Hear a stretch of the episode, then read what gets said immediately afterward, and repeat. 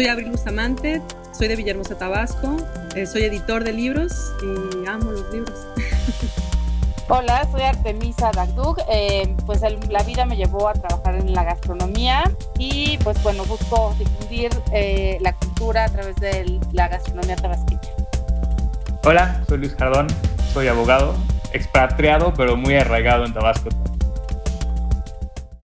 No se dice provincia, borrando líneas en el mapa con Patti de Obeso. Hola, ¿qué tal? Bienvenidas y bienvenidos a un episodio más de No se dice provincia. Y para todas aquellas personas que nos están escuchando quizá en el 2050, si es que llegamos, eh, estamos en medio de una pandemia, aunque eh, nadie lo pueda creer, no sé qué vayamos a estar viviendo en esa fecha, pero es el tercer episodio de No se dice provincia que grabamos desde el confinamiento. Y la verdad es que ha tenido sus retos, pero por otro lado, eh, creo que todas las personas que hemos compartido este espacio, por otro lado, es se volvió el triple del espacio de soñar, poder viajar, conocer, de primera mano todo lo que las invitadas e invitados nos platican. Entonces, bueno, pues sirva este eh, episodio también como, como testimonio de la pandemia y de lo que seguramente eh, viajaremos y haremos en cuanto tengamos oportunidad de viajar. Y el día de hoy vamos a grabar, eh, vamos a estar platicando sobre el verde y caluroso estado de Tabasco. me da muchísima alegría tener a tres invitados em, que, bueno, llenaron ya un cuestionario antes de este episodio. Vamos a estar también compartiendo eh, por todos nuestros medios en Antifaz eh, toda esta historia y todas las respuestas y todas las eh, sí, historias que hay detrás de este estado, porque muchas veces un episodio pues no nos damos abasto y quiero darle la bienvenida a Artemisa Dagdú, a Abril Bustamante y a Luis Jardón. Hola, buenas tardes. Gracias. Hola. Gracias por estar aquí el día de hoy y compartir este espacio. Y bueno, ya no me quiero tomar más tiempo en la introducción, sino escucharles a ustedes. Y bueno, voy a empezar como regularmente lo hacemos con algunos datos eh, de Tabasco y que ustedes bien pueden luego refutar o complementar y empiezo a hacerles las preguntas. Entonces, bueno, eh, empiezo. La capital de Tabasco es Villahermosa, también conocida como la Esmeralda del Sureste por su historia, cultura, flora y fauna. El origen del nombre de Tabasco eh, es más conocido por el nombre del cacique Tabscu, que gobernaba la zona, pero también se dice que proviene de los vocablos tlapalco, que significa tierra húmeda. El 3% de la población de Tabasco habla una lengua indígena. Eh, Tabasco es cuna de la cultura olmeca, madre de todas las culturas de Mesoamérica. Eh, Tabasco alguna vez estuvo separado de México en 1841 tras la protesta por el centralismo y un año después se reincorporó oficialmente. Tabasco es considerado uno de los mejores lugares del mundo para beber chocolate, obviamente representado por el cacao. El municipio de Teapa es considerado la segunda región donde más llueve en el mundo hay un evento muy particular en Tabasco, que es la Flor Más Bella de Tabasco, que es un concurso de belleza en el que participan jóvenes originarias de todo el estado y la ganadora, además del honorable título de Flor, obtiene un tulipán de oro y el pasa nuestra belleza Tabasco. Un, dato ahí curioso que ahorita nos platicarán un poco más de ese evento.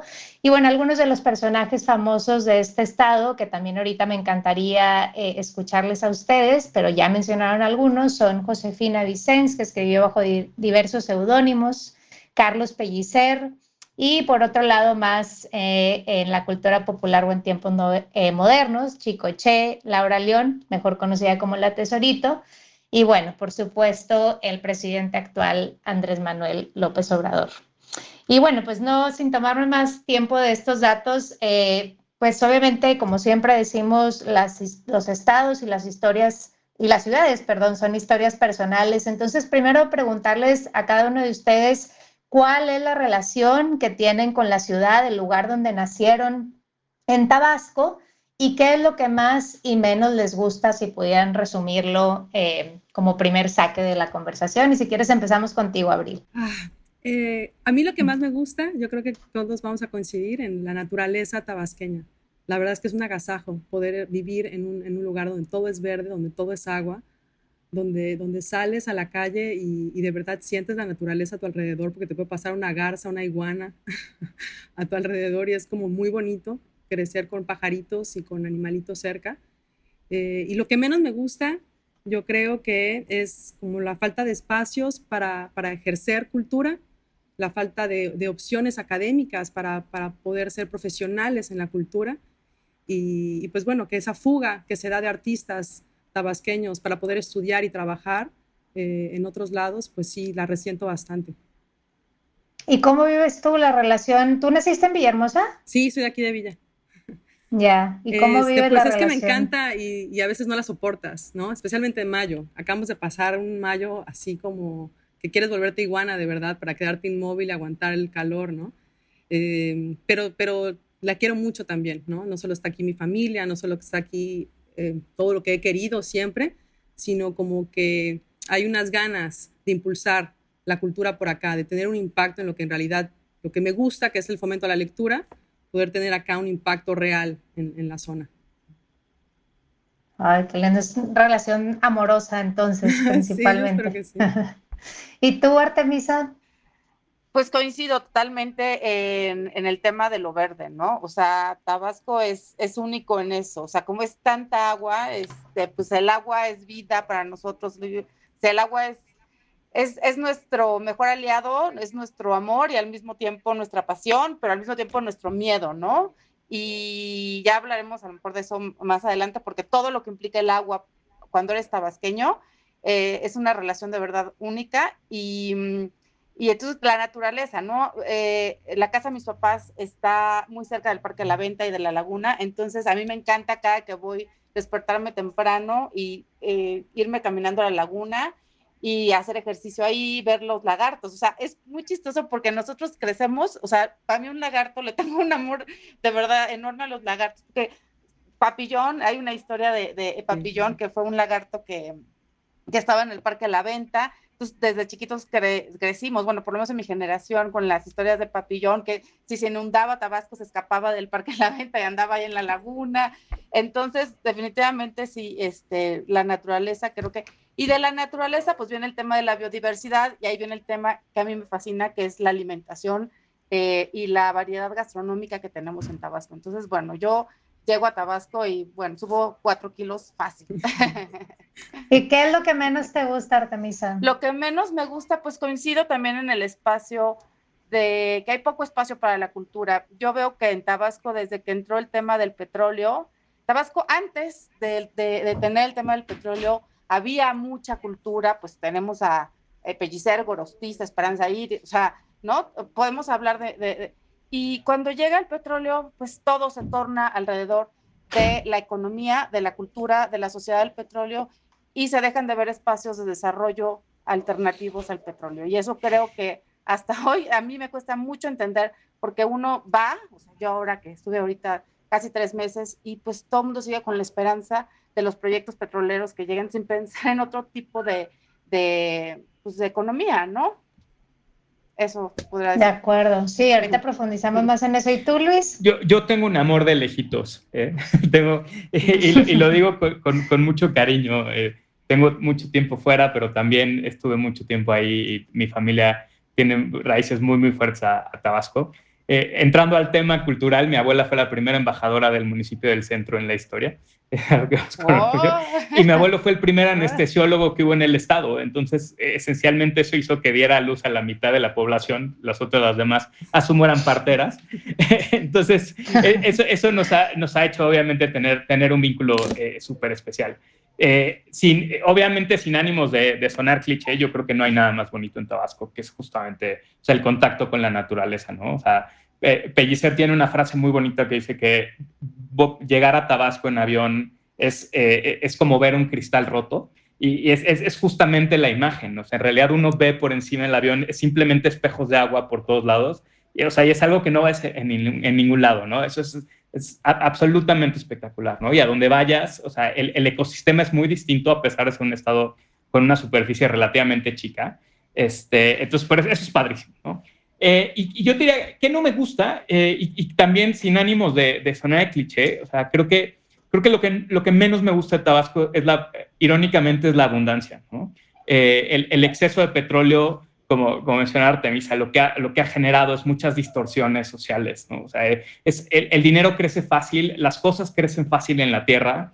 Entonces, cuando se acaba, como también ya se acabaron, este, muchas de ellas, o sea, lo, lo, lo que termina pasando es, es que encuentras una sociedad que tal vez no estaba lista para entender que ya la tierra no iba a seguir dando lo que iba a dar siempre, ¿no? Esa es la parte que, que, que yo te diría que, que, en realidad es lo que menos me gusta. Ya, buenísimo. Pues creo que coinciden mucho los tres en el tema de la naturaleza y la verdad yo viéndolo de fuera sí, muchas veces pensamos en Tabasco y nos quedamos con el tema del petróleo, de que hace mucho calor, de las inundaciones, que ciertamente en los últimos años, es, es, eh, como ustedes dijeron, está cubierto de agua, cosa que puede ser buena. Eh, y mala. Igual ahorita eh, profundizamos en esa parte, pero obviamente me gustaría hablar más de la, de la geografía, de los espacios, eh, esos que ustedes recomendarían que si alguien les pregunta por Tabasco, dicen, no puedes dejar de ir a este lugar, ¿cuáles recomendarían sus top tres eh, dentro de las recomendaciones? Y otra vez, si quieres, empezamos contigo, Abril.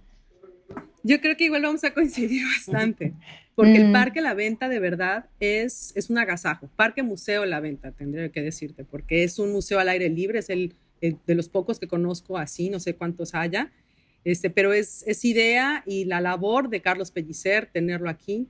Es el, él, él, protegió piezas eh, arqueológicas encontradas en la venta y las trajeron aquí a Villahermosa y pues armó esta idea ¿no? de un parque natural en medio de la ciudad al lado de la Laguna de las Ilusiones.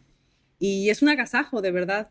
Es, es un espacio muy bonito. Ahí está Papillón, ahí está el cuerpo de, este, de Papillón, que este, este lagarto legendario tabasqueño. Pero que, que, cuenta la leyenda de Papillón, creo que vale pues, la pena. La película de Papillón, la francesa, de este, de este um, reo que se escapa, es como la misma idea, ¿no? Papillón constantemente se escapaba de cualquier jaula a la que lo metieran aprovechaba cualquier bajón o subida de agua para, para salirse y bueno, que siempre estaba en la laguna y pues era peligroso, ¿no?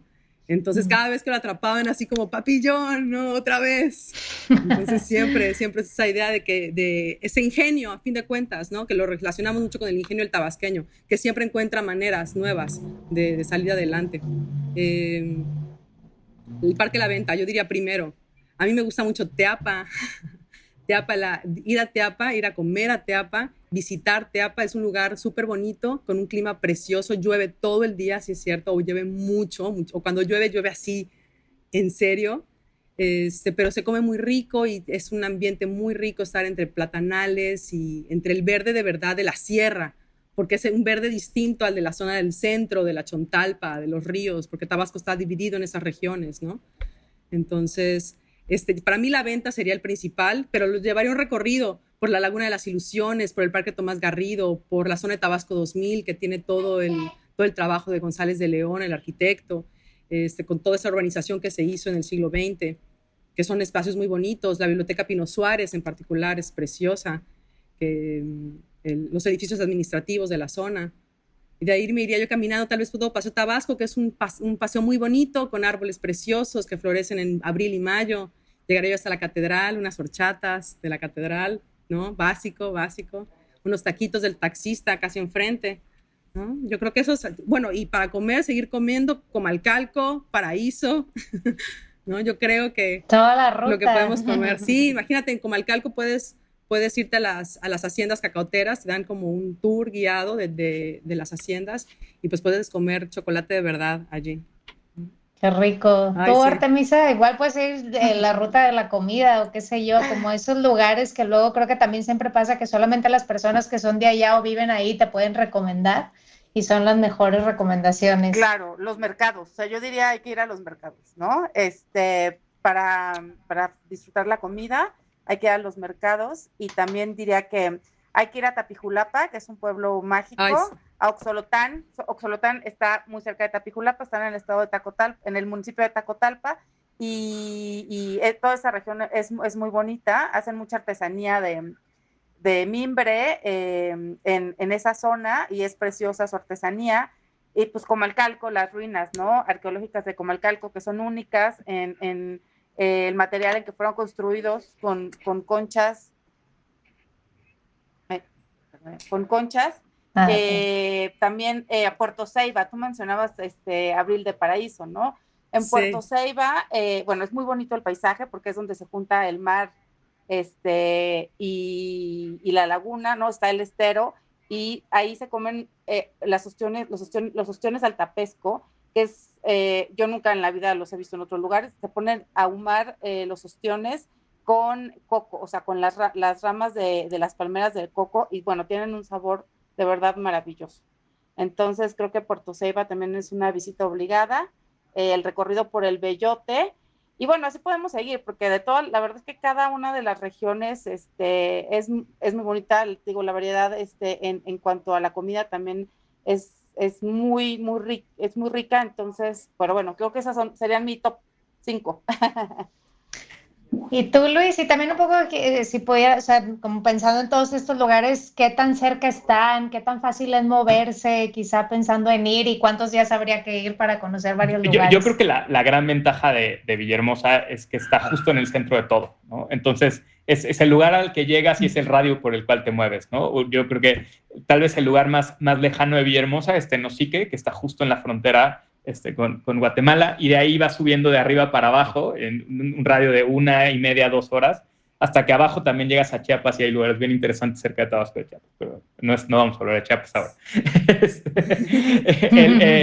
eh, yo, yo, secundo la idea, o sea, el, el, el, Parque Museo de la Venta es, es algo espectacular, es, es, simplemente espectacular. De entrada, o sea, el, decir Parque Museo en realidad se queda muy corto.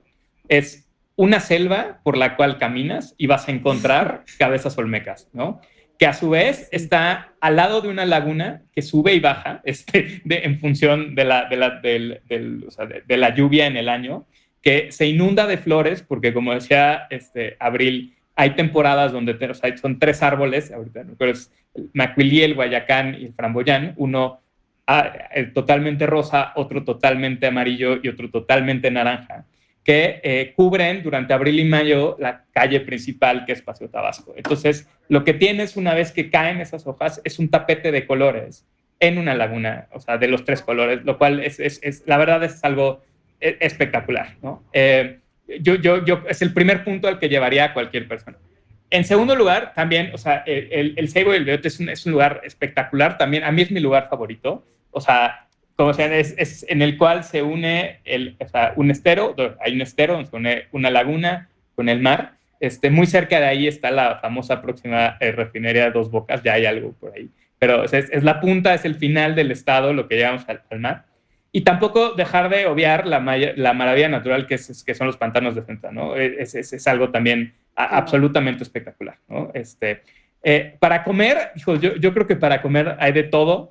Este, yo nunca dejo pasar unos panuchos, este, un tamalito de chipilín o, de manea y las famosísimas horchatas de la catedral, que son unas horchatas altísimas en carbohidratos, este, pero que es palabra, es, parada obligada de cualquier tabasqueño del calor. Y también, y algo que no han dicho, es el, famosísimo pozol, este, que, que es, este, eh, vamos, eh, es la, la bebida por excelencia del trabajador del campo, o sea, porque da muchísima energía y es algo que, o sea, que, el tabasqueño no, o sea, no lo puede dejar pasar, ¿no? Creo que, que grandes Bueno. Y ya entraste un poco, esa era la, siguiente pregunta, y quizá esta vez voy a empezar por Artemisa, porque yo sé que además ella se dedica al mundo de la gastronomía. Eso, hablemos de la comida, porque algo que mencionaban los tres, y de verdad vamos a compartir eh, estas pequeñas entrevistas que hicimos antes de, de grabar el episodio, porque estoy segura que no vamos a alcanzar a hablar de todo, pero un poco hablar de eso, de, la comida, que Luis ya empezó a mencionar algunas cosas. Eh, eso por un lado, y luego ya también Abril y Luis, otra parte que me pareció interesante es hablar de las, de las palabras, del lenguaje, eh, no solo el acento, sino las palabras que utilizan en Tabasco, que me parecen bien particulares. Si quieres, Artemis, empezar con el tema de la comida o seguir con ese hilo si, si algo falta. Pues mira, lo que yo te decía, la comida, la comida es muy variada precisamente porque pues tenemos mar, ¿no? Tenemos muchísima agua, entonces tenemos peces de agua dulce, peces de agua salada, este, mariscos, tenemos nuestra forma de, cocinar los mariscos y los pescados son, pues por el calor, son con guiso, ¿no? Esa diferencia del norte del país, aquí se cocina mucho en guiso el mismo pez de lagarto asado, pero normalmente se come mucho en empanada, guisado, con achote, este, con epazote, etc. y, y, somos un estado ganadero, ¿no? Eh, entonces, eh, eh, combinas más, y además los ingredientes locales, el, el, chipilín, que es una especie de quelite, ¿no? Que es súper oloroso, que es delicioso, de los tamales de chipilín, ¿no? tenemos la chaya, tenemos también, pues digo, e, evidentemente el pozol, pero tenemos más bebidas que se hacen con el cacao, la avena con cacao, por ejemplo. ¿Quién no recuerda haber ido eh, a la feria, o sea, por lo menos en mi generación, que todavía existía el anterior parque es donde se hacía la feria, donde estaban los kioscos de todos los, los municipios, ibas probando la, la, comida de cada municipio y estaba siempre el, el, puesto de las avenas de Tapijulapa. La avena con cacao, nosotros en lugar de chocomilk tomamos avena con cacao. Ese es, y es súper nutritivo. Entonces, este, pues está esa parte. Yo en el cuestionario este, contestaba que para mí el puchero es lo máximo. A mí lo que define la comida en una casa tabasqueña es el puchero. Este, es este caldo, lo que sería un cocido con este con chamberete, tuétano, macal, que es un tubérculo, eh, la yuca, el plátano macho, eh, calabaza criolla. Entonces es una mezcolanza de verdura recocida y que con su chile amachito, que son unos chiles que son unas bolitas, y entonces, bueno, eso para mí es así como el apapecho total para el, alma, ¿no? Pero pues bueno, están las empanadas de peje lagarto, que son este, imperdibles, son deliciosas, este, mm, está la chaya con plátano, macho y carne salada, eh, qué rico. Las empanadas, empanadas de queso y azúcar, ¿no? También, como que la gente, ¿qué? queso con azúcar? Sí, empanadas con queso y azúcar son deliciosas. Y, y, pues el plátano macho en todas sus formas. A mí algo que me ha costado, como esto me dedico ahorita por cosas de la vida, tengo años dedicándome ya a la, a la gastronomía, y este, y algo que, por ejemplo, he trabajado con chefs, ¿no? Y que, que estudiaron ellos sí la carrera de gastronomía, pero le tienes que explicar cómo utilizar el plátano macho, porque pues claro, uno creció comiendo, entonces sabe cómo, o sea, el plátano macho es muy diferente en cada punto de maduración, o sea, de que está verde a que ya está completamente negro, pasa por diferentes etapas y sabe muy diferente y se cocina de formas completamente diferentes, pero eso solo lo sabes si has crecido en una cultura como la nuestra, como en Tabasco o, el, o en Centroamérica, ¿no? O sea, yo he tenido la oportunidad de ir a Nicaragua, Costa Rica, y en nuestra comida es muy parecida, muy parecida, y entonces, pero en la Ciudad de México es normal que no conozcan estos sabores, entonces, bueno, es son algunas de las, de las características que te puedo decir de la comunidad tabasqueña. Buena, no sé, Luis y Abril, si quieren complementar algo o nos movemos al tema de las palabras, el lenguaje. Yo, yo, nada más quiero comentar algo del puchero, que creo que es, es, el, el, el, que debate. el puchero es el platillo que tu abuela te da el lunes cuando hace calor. ¿No? O sea, es, el, que, es el que, no quieres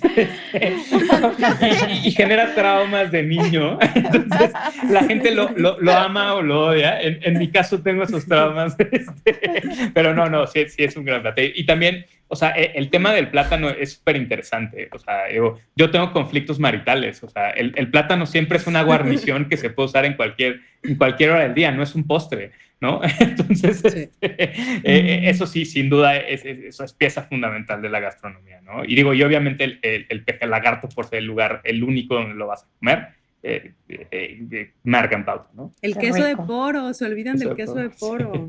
Yo amo el queso de poro, De verdad, de verdad, no lo encuentras en ningún otro lado, es delicioso, es un quesito fresco que se desmorona, que se lo puedes echar a todo, al, al, al al platanito refrito, al, frijolito refrito, ¿no? En, plata, en, plátano sí, el plátano en todo, el plátano en todo, en desayuno, comida y cena va el plátano, pues.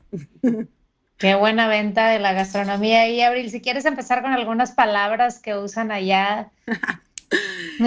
es, es, que es súper reconocible nuestro acento y nuestra manera de hablar. Hablamos bastante rápido, nos comemos las heces, es como muy característico, muy peculiar. Este, a mí me gusta, yo uso muchísimas palabras todavía y cuando sales de aquí hay veces que nadie te entiende. El diantre, diantre para todo. A mí me encanta decir diantre, dice diantre qué, ¿no? Te decía en el cuestionario, un saludo súper normal entre tabasqueños sería, ¿qué hiciste diantre? Sería la cosa más normal del mundo. Y se lo preguntas a alguien que no es de aquí y te, se te queda así como, ¿qué hice de qué? No es como una reacción de no captan, que es así como, ¿qué onda? Es un saludo, ¿no? sino es como súper específico. ¿El qué hiciste? No, ¿qué hice de qué? El boquincho, a mí me encanta igual, amaneces todo bojincho cuando amaneces hinchado de dormir o cuando estás hinchado, a fin de cuentas, ese bojincho. Papujo, cuando no llevas muchos, llevas muchos días sin salir al sol, estás todo pálido, estás todo papujo. Y esa misma hace preciosa esa igual. Shish. Shish es de las más famosas. Creo que este, Luis también dijo lo que se te queda en la bolsita de las papitas. Porque es como lo más fácil de poder explicarle a alguien más que es el shish. Y a mí me suena, es una onomatopoya preciosa. Suena lo que es, pues, ¿no? Así va cayendo la bolsita y Es el shish. es el shish y todo puede ser shish, todo puede ser shish. Lo que te queda la comida, la bebida, lo que te queda en el polvito donde estás eh, barriendo. Ay, me quedó un shishito por ahí de, de morralla, de lo que te queda del, del, cambio, el sencillo del dinero, ¿no? Este, no sé, a ver qué otra. a, a, mí la eh, palabra que más me gusta siempre ha sido checho. Es, es fantástico. Ah, yo, en serio, no, o sea, yo por más, o sea, creo que siempre nos quedamos cortos en, en, explicarla. O sea, eh, el checho es un estado entre modorro y, y berrinchudo, eh, pero que no es ninguna de las dos. O sea, es cuando eh, se usa para los niños, pero lo puedes usar para cualquier cosa. Es, es una cosa, de, a mí me parece fantástica, ¿no? sí. Está buena. Y, también es como papacho, ¿no? Exacto. sí. Checho. Te voy a chechar. Bueno, claro. sí, te voy ven a para chechar. acá. Ven para acá. Sí, sí, sí. Muy sí, particulares. Sí. Se juntábamos varias. Y bueno, titipuchal a mí me da una risa escuchar titipuchal. Un titipuchal de horas estuve ahí metido. Y, y no, hombre, me voto, y, me voto. y creo que Abril, tú también lo has puesto en tu encuesta. El, el, el ay mojo y el ay micho, o sea, son, son, o sea, son las expresiones de incredulidad. O sea, es, sí. o sea, si no te creo en algo, es ay micho, ¿no? O sea, ay mojo, ¿no? O sea, es, es, son, son fantásticos. Sí, a mí me gusta más el ay mojo, ¿eh? me encanta sí. el ay mojo. Sí. Y el, este, me encanta el don ese o doña esa. Ah, claro. A mí, siempre, o sea, cuando nos referimos a alguien, o sea, probablemente se usa más cuando alguien no te cae muy bien, ¿no? Pero digo, lo usan, sí. ay, doña esa, es buenísimo. Sí, ¿Y qué más? El... Suena bonito. Y, Suena bonito todo. Y te diría que, Oigan, y pues tal vez, digo, como un comentario final en este, para desmitificar, lo que sí es importante decir es que nosotros, los tabasqueños, no hablamos como Andrés Manuel. Andrés Manuel habla mucho, muy lento y el tabasqueño es exactamente lo opuesto. Es, habla sí, extremadamente es... rápido. De hecho, es, o sea, y es sí. gutural. O sea, entonces, es, o sea, somos, o sea, es, muy difícil entenderle a un tabasqueño si, si es la primera sí, vez que estás en, en, en o en cualquier lado. Sí, porque todo lo Eso juntamos. ¿no?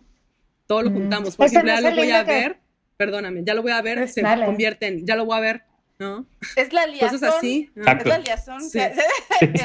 Alguna vez un amigo me decía, es la liazón este, tabasqueña, sí. ¿no? Por sí, francés. De verdad, es increíble. Pero es que necesitas velocidad hecho, para poder hablar en ese calor.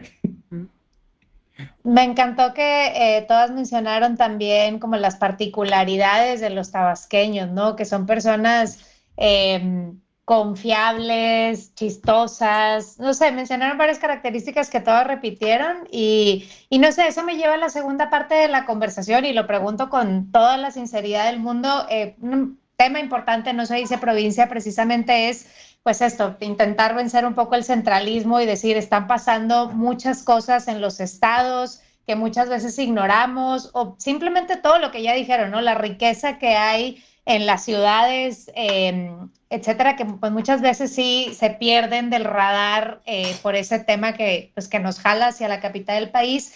Y esto, ¿no? Como viéndolo desde fuera, desde el norte, eh, incluso, pues tenemos como ideas bien limitadas de Tabasco, ¿no? Pensamos en el calor inmediatamente que todo el mundo describe como infernal, ¿no? Obviamente sí sabemos de la vegetación, sabemos de ciertas cosas, pero creo que hay otras eh, que justo ustedes ahorita comentan que se pierden, ¿no? Cosas que están particularidades de los tabasqueños, particularidades como ya hablaron, pues el tema del petróleo versus toda la cultura eh, literaria eh, y de otros tipos que seguramente ustedes conocen mejor que quienes escuchamos y me encantaría que en esta última parte de, del episodio habláramos de eso, ¿no? Que hablaran como de desde dónde es importante construir, ver a Tabasco, a los tabasqueños, eh, vencer estas ideas erróneas que tenemos de, pues, ¿para qué ir si nos vamos a morir de calor o simplemente pensamos en el petróleo cuando estoy totalmente generalizando, ¿no? Pero ¿Dónde, sobre dónde dirían, bueno, vale la pena que alguien que esté escuchando se quede con estas ideas de Tabasco, de cosas que están sucediendo, proyectos en los que ustedes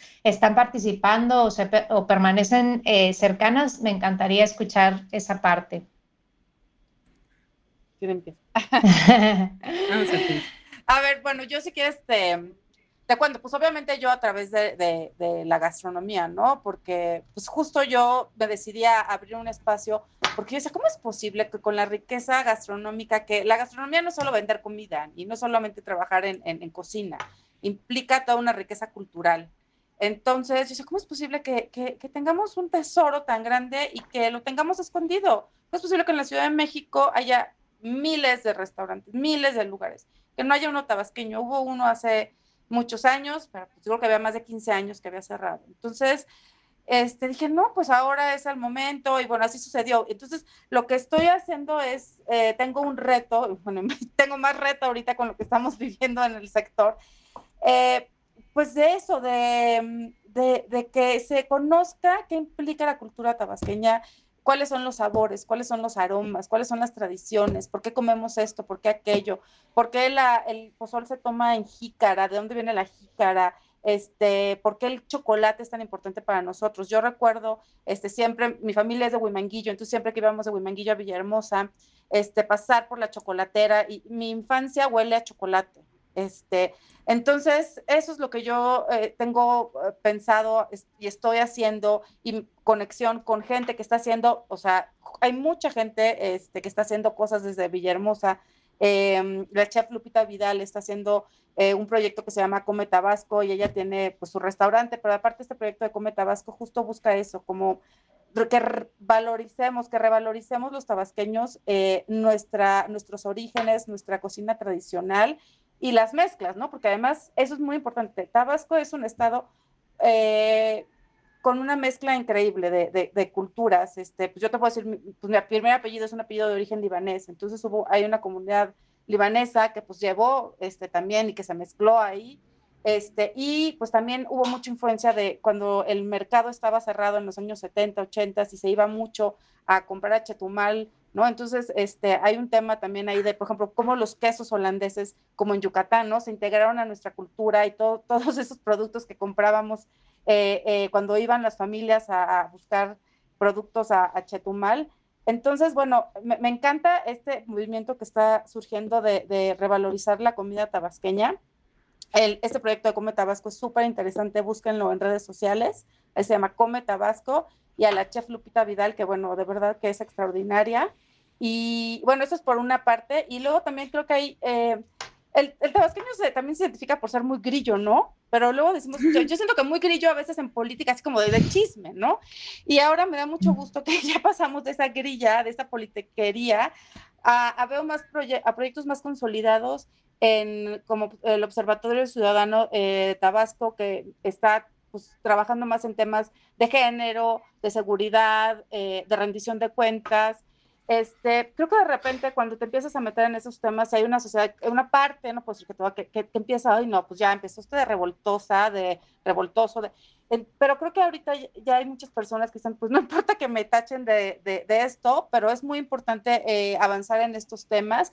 Hay un tema de inseguridad muy, de ya viene de varios años, muy feo en Tabasco, y, y creo que el Observatorio Ciudadano está, está trabajando eh, va por, yo creo, ojalá eh, por buen camino, veo que con mucha gente activa y pues bueno, esos son los dos proyectos que yo identifico y pues me encantaría que hubiera algo así en cultura. Yo leí que Abril estaba haciendo ahí algo, porque yo de verdad cada, cada vez que, pues que, que voy y que analizo estos temas, sí, el tema cultural me parece que hay un vacío muy grande. Sí, estamos un poco desorganizados en esa área, ¿no? O sea, a pesar de que han habido esfuerzos importantes y que, como te digo, Tabasco es tierra de, artistas, de, músicos, de poetas, de escritores, de verdad, tenemos una cantidad de gente que interesada en producir arte que no encuentra aquí eco, al menos en universidades y, en, trabajos culturales, ¿no?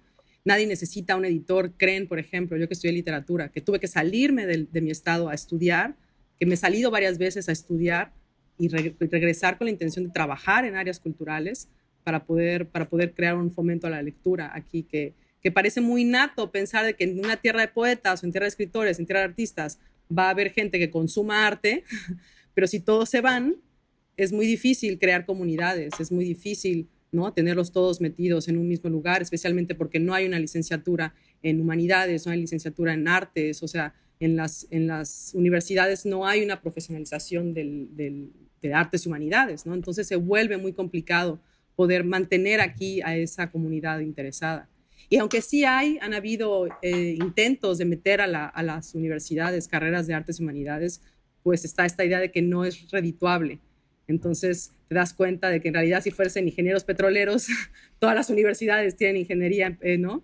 Y no tienen nada de cultura. Entonces todos tenemos que salirnos. Y te digo, aunque sí han habido muchos, muchos esfuerzos, este, las ferias de libros que se han hecho en los últimos años, tanto el Instituto Juárez, la Universidad Juárez Autónoma de Tabasco, como la Secretaría de Cultura ahora, pues son esfuerzos importantes y, este, y no pasan nada más de largo, o sea, sí hay, sí hay impacto, pero generalmente son los mismos, porque son los que se quedan. En cambio, y esos poquitos que van y vienen, generalmente se van, ¿no? Cineastas, poetas, escritores, o sea, todo, todo. Los conoces un rato, los animas, estudian, trabaja, haz, produce y de repente ya los ves en la Ciudad de México, en Monterrey, en Guadalajara, fuera de México, ¿no? Entonces sí es un poco trágico tener que, o sea, por un lado, claro, vayan, reproduzcanse, invadan el mundo tabasqueños, pero por otro lado es súper difícil no poder, no poder crear aquí la comunidad que se necesita para, para demandar esos espacios culturales. Y tú tienes un proyecto, ¿no? De fomentar la lectura. Sí, bueno, es que yo he trabajado en todas esas áreas de, este, de, de cultura aquí en Tabasco. Y este, mi idea, o sea, mi sueño sería una editorial ¿no? de, artistas tabasqueños, una galería con artistas tabasqueños, un, un, espacio cultural en el que puedas, en el que puedas fomentar esas, esas, esas artes, ¿no? Este, y, doy clases, más bien, ahorita con la pandemia, ¿no? Aprovechar que todo es en línea. Este, sí, sí, ha sido muy padre poder como conectarte con la gente para poder ir creando esas comunidades también, ¿no? No, no esperar a que otras instituciones hagan, hagan ese trabajo, pero al mismo tiempo es, es un trabajo súper desorganizado, donde vas agarrando poquito a poco en vez de que sea un poquito más central, vamos a decir, este, aunque no siempre será bueno esa idea, ¿no? Tampoco, pero sí es una idea como nada más como de, de, juntarlos a todos, en vez de que esté una asociación por acá, una asociación por acá y todos acá, o sea, todos unidos, al menos todos metidos en una universidad, que los pintores más viejos sean los maestros de los pintores más nuevos, que los poetas puedan ser críticos de su poesía con sus alumnos, o sea, todo eso, uff, sería, sería ideal, ¿no? De verdad, ideal. Y bueno, yo nada más me quedo como en la idea de dar clases, de fomentar, yo tengo, yo tengo esta, esta idea de que el, el, placer por la lectura no se enseña, sino se descubre. Y si te obligan a leer algo que no quieres leer, pues ya perdimos, ¿no? Y pierdes a lectores que de otra manera estarían súper dedicados a la lectura. Entonces va por allí un poco, ¿no? En contra de lo que te enseñan de que, ¿y qué aprendiste de esta obra? No, ¿cómo, qué disfrutaste de esta obra? Es lo primero que me interesa, ¿no? Entonces, por allí va, no, especialmente bueno adolescentes, ¿no? Qué bueno saber que estás allá empujando eso, ¿no? Será, seguramente será un parteaguas. Sí, necesario. ¿Y tú, Luis? Uh -huh. yo, yo, yo, creo que el Estado está en, en, en un punto súper interesante y es, es, un punto de quiebre eh, que, que, determinará hacia dónde irá durante las próximas décadas, ¿no? O sea, creo que realmente estamos viendo tal vez el estatus naciente de un nuevo Estado o el final de lo que fue, ¿no? O sea, fue un Estado cuya transición a la democracia llegó muy tarde, eh, o sea, ha experimentado o sea, un solo sexenio de transición, este otro, este, donde las técnicas de producción y los, o sea, y, y, o sea, y los medios, las fuentes económicas principales simplemente ya no son. Entonces ves esfuerzos interesantes de diversificación económica, o sea, ya no puedes depender tanto de los servicios, estás cambiando los cultivos. Entonces, o sea, hay, hay, hay cosas que ya están pasando eh, que, de las que yo creería tal vez no nos estamos dando cuenta aún y, y las, las, empezaremos a, a, a valorizar o, o, evaluar en 5 o 10 años, ¿no? Digo, eh, a mí me parece idea. Y también es súper interesante algo que tanto Artemisa como, como Abril mencionaban, es la, la relación de, de los, del Estado con sus expatriados, ¿no? O sea, si, siempre, siempre ha sido, o sea, digo, al menos creo que vemos tres ahorita que en distintos puntos hemos estado fuera y regresado y demás. Y, esta, o sea, el, desde el, desde el ámbito político, desde el ámbito cultural, siempre vas a ver una movilidad de personas que de alguna manera regresan a la tierra y se van a volver de ella. Y es algo que creo que nunca cambia, ¿no? O sea, eh, o sea, nunca ha logrado, o sea, nunca te logras del todo asentar allá ni del todo irte, lo cual también es, creo que parte de la naturaleza del propio tabasqueño, eso es, eso es bastante padre. De, ahorita que de lo que hablabas de, de mm, lo que a lo mejor no estamos viendo todavía o lo que se está, pero fíjate que yo no, no, no, soy, no soy pesimista, pero siento que todavía nos falta a los tabasqueños eh, pues como impulsar otras opciones de lo que decía yo de desarrollo económico, ¿no? O sea, yo lo veo, por ejemplo, ahora que quiero justo traer, apoyar a productores locales y traer más productos de queso de poro. Ahora eh, está habiendo mucha producción de, de queso de poro, ya no solo un productor. Pero, por ejemplo, es muy difícil la logística, no están organizados, no han recibido el apoyo. Entonces, o sea, yo compro algo a un peso y me cuesta otro peso traerlo. Eso es carísimo para que puedas este, darlo a conocer, ¿no? En, otro estado, este, fuera de, Tabasco. Entonces, este, claro, o sea, siento que hay, que hay esfuerzos este, de, crear otras industrias, pero creo que todavía, justo alguien lo mencionaba, que seguimos estando como desorganizados. Creo que hay un área de oportunidad muy buena, que, que ahorita los proyectos de los que hablábamos, ojalá que se, se tomen como como ejemplos a seguir, pero yo todavía, por ejemplo, hace como dos semanas hablaba con, con gente, pues con algún funcionario de, por allá en estos temas, y pues era una visión como, como, a ver, ¿en qué te ayudo? Yo decía, no, no me ayudas a mí, o sea, es ayudar a los productores a que sus salgan, o sea, no es, este, te escribo un correo para que me ayude, no, no es a mí, es, es, porque no solo yo, la idea es que no yo venda, o sea, la idea es que vendamos mucho, o sea, abrir mercado para generar cadenas, o sea, porque yo lo que trato de hacer son generar cadenas de valor, o sea, vender el pozole aquí, pero pues la idea es que le llegue este, al, productor de allá, al, que al que siembra el chipilín, al que... Entonces, este, sí creo que, que, hay, hay mucha gente, hay mucha gente joven haciendo proyectos, pero hay toda falta y que creo que es responsabilidad de los que estamos, a lo mejor que ya salimos, que regresamos, ver este, cómo podemos apoyar para que se materialicen esos proyectos. Y también, porque es una visión que luego pueden ser, ay, sí, como ustedes se fueron, y, y este, pero pues es bueno, una visión desde fuera, ¿no? Como el mexicano que sale y opina estando en Japón, pues está muy bien, porque ve cosas que a lo mejor nosotros no estamos viendo. Entonces, bueno, por ahí va mi comentario, perdón. Sí, no, sobre todo creo que eh, ser embajadoras y embajadores de Tabasco y precisamente, no sé, ahora también después de la pandemia el turismo, probablemente, no sé, a mí yo, yo los escucho y definitivamente digo, bueno, ¿y por qué no pensamos más en ir de vacaciones a Villahermosa y conocer el Parque de la Venta? ¿no? El calor, yo sé, pero bueno, yo vivo en Monterrey y es el mismo calor. Pero, diciembre es una buena época, o sea, diciembre, enero, febrero, es súper rico. Febrero. ¿no? Sí, febrero es súper rico. Pero bueno, que para eso está la feria, que es en mayo y que es una, es una locura que, que sea en mayo porque es la época más calurosa, pero ahí es donde está todo organizado, ahí es donde vamos todos los productores, todos los creadores, todos, por eso es un mes de feria que nos vuelve locos a todos. Por eso le aplauso a mm. todas las chicas embajadoras. A las embajadoras. Las, las embajadoras. Por eso compras todo. Eso sí es un fenómeno, o sea, es único. Porque además hay una, hay una heladería muy famosa que es la Polar. O sea, todos ubicamos la Polar, ¿no? Que está en el centro. Entonces llegas a la polar y está una pared tapizada, tapizada de todas las flores más bellas y embajadoras. Y es muy chistoso, es algo súper kitsch, pero a mí me encanta, o sea, claro, tengo mi lado, tengo mi lado feminista, por supuesto, y, y, no, es de derechos humanos y género, pero a mí la feria me encanta y la flor más bella, o sea, me, me pongo a verla, por supuesto. Es una cosa, es esta relación amor-odio. Sí.